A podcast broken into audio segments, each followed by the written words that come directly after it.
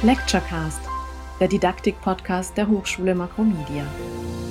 Herzlich willkommen zur 39. Episode. Mein Name ist Andreas Seppel-Seger. Ich bin Professor für Medienmanagement am Campus Hamburg Co-Moderatorin, meine Kollegin Annette Strauß. Hallo zusammen. Wir wollen heute über das Thema Wissenschaftsorientierung sprechen und Gast unserer heutigen Episode ist Andreas Grefe, Professor für Management am Campus München. Hallo. Herzlich willkommen, Andreas. Danke.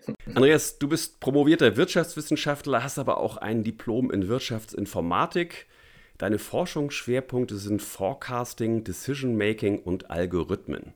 Ist Wissenschaft für dich also vor allem quantitativ? Ja, ich glaube, das könnte man denken, wenn man sich meine Forschungsthemen anschaut. Ähm, aber wir verwenden durchaus auch qualitative Methoden, nämlich immer dann, wenn wir keine oder nur wenig Daten zur Verfügung haben. Äh, ich komme ja eigentlich aus der, aus der Technikfolgenabschätzung und ähm, also meine erste wissenschaftliche Stelle war am, am ITAS, das ist das Institut für Technikfolgenabschätzung und Systemanalyse, ähm, damals am Helmholtz-Zentrum in Karlsruhe. Und es ist wirklich ein sehr, sehr besonderer Ort, der mich, der mich sehr geprägt hat und das ich auch so nicht mehr erlebt habe. Nämlich, ähm, wir waren damals 70 verschiedene Wissenschaftler und da war wirklich alles vertreten von Philosophen und Soziologen über Ökonomen, Geografen, Umweltwissenschaftlern äh, bis hin zu Physikern und Chemikern, die dann aber interdisziplinär zusammengearbeitet haben. Und das hat mich schon als, als junger Wissenschaftler sehr geprägt. Deswegen ist Wissenschaft für mich quantitativ? Nein, natürlich nicht. Letztendlich geht es um, um Erkenntnisgewinn. Es geht um ähm, systematisches, transparentes Vorgehen. Es geht darum, auf einem kumulierten Wissensstand aufzubauen. Und es geht darum, valide Methoden zu verwenden, sei es in der Datenerhebung oder auch in der Datenauswertung. Abhängig davon, was, was mein Problem ist, muss ich entscheiden, ob ich jetzt quantitativ oder qualitativ vorgehe. Andreas, wenn wir uns Abschlussarbeiten anschauen, dann überwiegen die qualitativen Forschungsmethoden. Äh, vor allem Experteninterviews sind da ja sehr beliebt. Was meinst du, hängt es mit den vorherrschenden Forschungsinteressen zusammen oder ist es eher fehlende Methodenkenntnis oder auch die Vorstellung, dass qualitative Forschung leichter ist? Ich glaube, es ist wie immer eine Kombination. Es ist in der Tat ein Problem, dass Experteninterviews natürlich fälschlicherweise von Studierenden als leicht angesehen werden. Aber es ist natürlich klar, dass das noch keine Bachelorarbeit macht, wenn ich mit irgendjemandem über irgendein Thema rede. Auch wenn die Person ein DAX-Vorstand ist oder eine berühmte Influencerin die ich vielleicht kenne. Ich glaube in der Tat, dass das ein Problem ein nicht vorhandenes oder vielleicht noch nicht vorhandenes Forschungsinteresse bei vielen ist. Das liegt aber nicht an den Studierenden. Die meisten, die ich treffe, die, die sind wirklich eigentlich sehr interessiert und auch motiviert. Ich glaube, wenn, wenn es so ist, dann liegt es eher an uns, dass wir es einfach nicht geschafft haben, im Studium Neugierde zu wecken und auch Begeisterung für Forschung. Ja, der andere Punkt, die fehlende Methodenkenntnis, klar. Also wenn ich im Studium bis zum siebten Semester Semester im Bachelor oder vielleicht bis zur Abschlussarbeit im Master nicht empirisch gearbeitet habe, dann werde ich kaum in der Abschlussarbeit damit anfangen. Was meinst du, was könnten wir tun, um hier eine Lösung zu finden?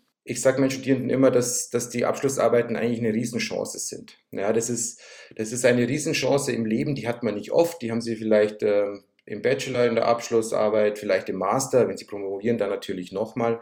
Ähm, aber das ist eine Zeit, wo ich mich drei bis vier Monate intensiv mit einem Thema beschäftigen kann und selber Experte oder Expertin werden kann. Ja, sei es inhaltlich, vielleicht will ich mich thematisch äh, wirklich weiterbilden, aber vielleicht auch methodisch. Ja.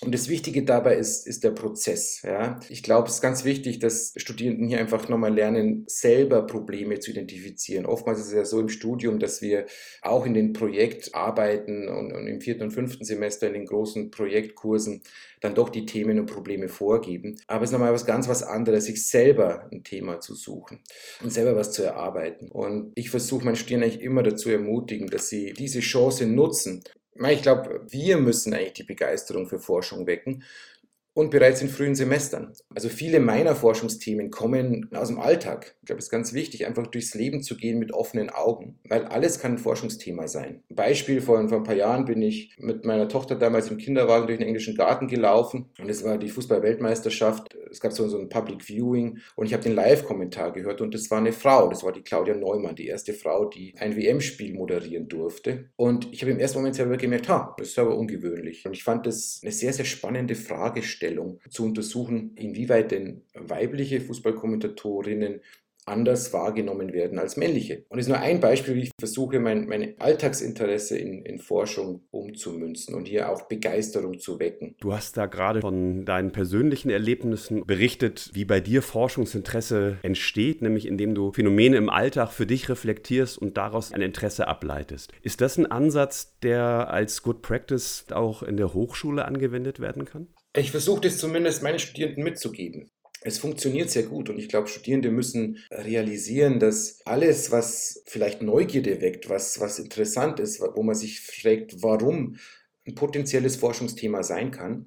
Vielleicht noch ein Beispiel. Ja. Als vor ein paar Jahren der Videoschiedsrichter eingeführt wurde in der Fußball-Bundesliga, dann fand ich das wahnsinnig spannend, was da passiert. Zum einen beim Schiedsrichter auf dem Feld, ja, was da vielleicht auch äh, psychologisch passiert, wie das Entscheidungen beeinflusst. Und ich war sofort in meinem eigenen Forschungsfeld, nämlich äh, Forecasting und Decision Making. Und das ist was, was ich auf alle Fälle, ja, ich glaube schon als Good Press Practice empfehlen kann, hier diese Neugierde einfach zu wecken bei Studierenden. Ich komme nochmal auf das Thema qualitativ, quantitativ zurück. Also äh, sehr vereinfacht gesprochen nehmen quantitative Methoden die Erfassung eines Ist-Zustandes in den Fokus, während, so zumindest vermitteln wir es unseren Studierenden, qualitative Methoden nach den Gründen forschen, also warum etwas ist, wie es ist. Ist das nicht viel dichter an unserem menschlichen Erkenntnisinteresse dran? Und bildet das nicht vielleicht auch die Mehrheit der Forschungsinteressen in der Medienwirtschaft ab? Mir fällt da so dieser Usability-Papst Nielsen ein, der mal gesagt hat, die Kenntnis eines Interface-Problems allein ist nichts wert, solange ich eben nicht weiß, worauf dieses Problem resultiert. Also qualitative Forschung ist natürlich erstmal explorativ und, und vollkommen offen. Und das ist auch das, das Schöne daran. Es hilft mir einfach dabei, mehr über ein Thema zu erfahren, über das ich noch, noch sehr wenig weiß. Vielleicht stoße ich sogar auf etwas, von dem ich noch gar nicht wusste, dass ich es nicht weiß. Ja, also die sogenannten Unknown Unknowns, die in der Technikfolgenabschätzung zum Beispiel auch eine große Rolle spielen. Und Ziel dabei ist es eben, Hypothesen zu generieren. Und dabei kann es natürlich schon darum gehen, Gründe oder Ursachen für ein bestimmtes Problem zu identifizieren. Ich würde aber nicht sagen, dass es bei quantitativer Forschung nur darum geht, den Ist-Zustand zu erfassen. Ja, das ist natürlich ein Teil von quantitativer quantitativer Forschung, wenn wir es mit beschreibenden Designs zu tun haben. Aber es geht oder es sollte aus meiner Sicht zumindest unbedingt immer darum gehen, auch mit unseren Modellen, mit unseren Erkenntnissen künftige Entwicklungen vorherzusagen. Also natürlich das Thema Forecasting, was mir am Herzen liegt. Und wenn es natürlich darum geht, jetzt wirklich kausale Effekte zu identifizieren, also die Frage nach dem Ursache-Wirkung, also warum etwas passiert, dann braucht man natürlich ohnehin experimentelle Forschungsdesigns, egal ob quantitativ oder qualitativ.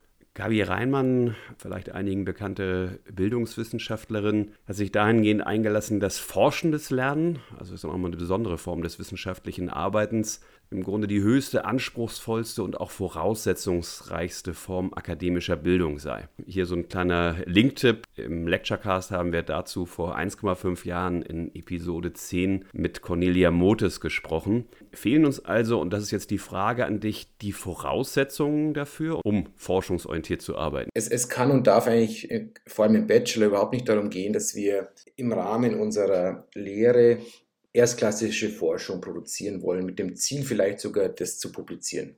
Glaubt mir, ich habe es versucht, das geht in die Hose. Ja, ähm, und das, das, das geht vor allem deswegen in die Hose, weil Fehler natürlich passieren.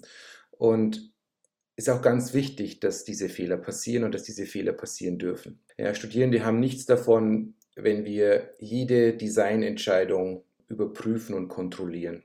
Am meisten wird gelernt von den Fehlern, die am Ende richtig wehtun und wo Studierenden am Ende der Datenerhebung merken, Mensch, wie konnten wir nur diese eine Frage vergessen? Jetzt können wir unsere Forschungsfrage eigentlich gar nicht beantworten. Ich halte auch überhaupt nichts davon, dass man Studierende in die eigenen Forschungsprojekte mit einbindet. Zum einen nimmt man die Studierenden dadurch die Neugierde und die Begeisterung und ich glaube, Studierende merken auch sehr, sehr schnell, wenn sie, ich sage jetzt mal als Arbeitskräfte, missbraucht werden. Aber grundsätzlich ist das forschende Lehren natürlich eine tolle Sache. Und deine Frage, haben wir alles, was wir dazu brauchen? Also erstmal vielleicht zum Curriculum. Ich glaube, das Curriculum gibt es her. Und ich glaube, wir sind da sogar sehr, sehr gut aufgestellt, was das anbelangt, auch im Vergleich. Also wir haben ja die, die großen Lehrprojekte, wo wir das natürlich sehr, sehr gut einsetzen können. Wir haben unsere aktuellen und speziellen Themen, Kurse, wo wir das einsetzen können. Wir haben studentische Initiativen. Also ich glaube, daran scheitert es nicht. Wir haben hier die Freiheit, um diese Lehrform einzusetzen.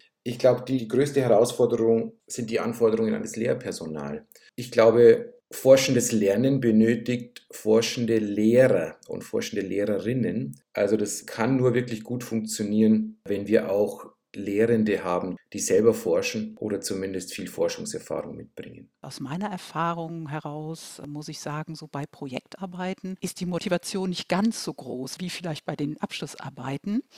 Was glaubst du, woher kommt das? Haben diese Abschlussarbeiten vielleicht einen ganz besonderen Nimbus? Jetzt schreibe ich eine Bachelorarbeit, ich schreibe eine Masterarbeit oder liegt es eben daran, dass die Studierenden bei den Abschlussarbeiten endlich mal ein Thema bearbeiten können, das sie selber gewählt haben und für das sie wirklich ähm, selber verantwortlich im Grunde forschen dürfen? Absolut. Diese Selbstbestimmtheit und Eigenverantwortung, das sind ganz einfach zentrale Faktoren für, für intrinsische Motivation. Und das ist einfach was sehr Menschliches. Das sehe ich bei meinen eigenen Kindern tagtäglich. Die erledigen Arbeiten, die sie sich selber aussuchen, mit, mit größter Freude und Ausdauer. Also heute Morgen mein Kleinster, der zwei Jahre alt, hat sich äh, in den Kopf gesetzt, dass er das äh, Geschirr abspült nach dem Frühstück. Und er wollte gar nicht mehr aufhören. Ja wenn wir ihm gesagt hätten, mach das, hätte er es wahrscheinlich nie gemacht. Und wir, wir, wissen ja auch aus der, aus der Forschung, aus der Glücksforschung, dass Menschen, die in selbstbestimmten Berufen arbeiten, in der Regel härter arbeiten und weniger verdienen, aber am Ende glücklicher sind. Es ist unsere Aufgabe, dass wir eine Lernumgebung schaffen, eben nicht erst in der Abschlussarbeit, die die Motivation, die intrinsisch erstmal da ist, also davon bin ich überzeugt, bei den Studierenden herauskitzelt. Da haben wir durchaus auch noch Luft nach oben. Hast du Beispiele vielleicht aus deiner eigenen Unterrichtspraxis, wo du sagst, da ist es mir besonders gut gelungen, die Studierenden mitzunehmen, Forschungsinteresse zu wecken? Es hängt natürlich immer sehr stark auch von, von, der, von der Gruppe und von der jeweiligen Kohorte ab. Aber was schon gut funktioniert, ist, wenn man den Studierenden eine gewisse lange Leine geben kann und ihnen auch die, die Zeit gibt, das eigene Interesse für das Thema zu entwickeln. Leider ist die Zeit natürlich oft nicht da. Also die, die Semester sind, sind kurz, aber ich merke schon, wenn, wenn immer ich, ich Studierenden die Möglichkeit gebe, selber Themen zu identifizieren, selber Lösungen zu finden, dann ist die Motivation einfach höher. Das ist ja ein wunderbarer Übergang zu unserer letzten Frage, die wir immer allen Kolleginnen und Kollegen stellen, die wir hier im Lecturecast interviewen. Was sind denn deine ganz persönlichen drei Tipps für gute und gelingende Hochschullehre? Ich sehe mich ähm, als stark in der Forschung und ich versuche auch das an meinen Studierenden weiterzugeben. Und ich versuche hier die Neugierde zu wecken, durch die Umwelt zu gehen und überall mögliche Forschungsthemen zu, zu wittern. Ich versuche Begeisterung an der Sache zu vermitteln, dass man es auch mal schafft, sich über längere Zeit für ein Thema zu interessieren. Und ich versuche auch schon mit einer Einstellung reinzugehen, dass ich nicht zu allem eine fixe Meinung habe. Also dass ich, dass ich auch offen bin für, für Lösungen auch Lösungsvorschläge der Studierenden. Und ich glaube, wenn wir es schaffen oder wenn ich es schaffe, das zu vermitteln, dann funktioniert auch meine Lehre sehr gut. Diese Fähigkeiten, Neugierde, Begeisterungsfähigkeit und Offenheit, das sind aus meiner Sicht auch sehr, sehr wichtige Zukunftsskills, weil ich auch davon überzeugt bin, dass Routinetätigkeiten mehr und mehr automatisiert werden. Und ich glaube, dieses, äh, dieses, diese Möglichkeit nach Problemen zu suchen, und diese zu lösen, das wird in Zukunft sehr, sehr wichtig sein. Okay, und jetzt nochmal eins, zwei, drei. Neugierde wecken bei den Studis, Begeisterung vermitteln, offen sein. Andreas, ganz herzlichen Dank für das interessante Gespräch. Toll, dass du da warst. Danke an dich, meine liebe Annette, dass du heute wieder die Co-Moderation gemacht hast. Und auch vielen Dank an unsere Hörerinnen und Hörer, von denen ich hoffe, dass sie auch beim nächsten Mal zur 40. Episode und damit zum großen Staffelfinale wieder dabei sind. Bis dahin, auf Wiederhören. Tschüss. Lecturecast, der Didaktik-Podcast der Hochschule Makromedia. Super. Hat Spaß gemacht.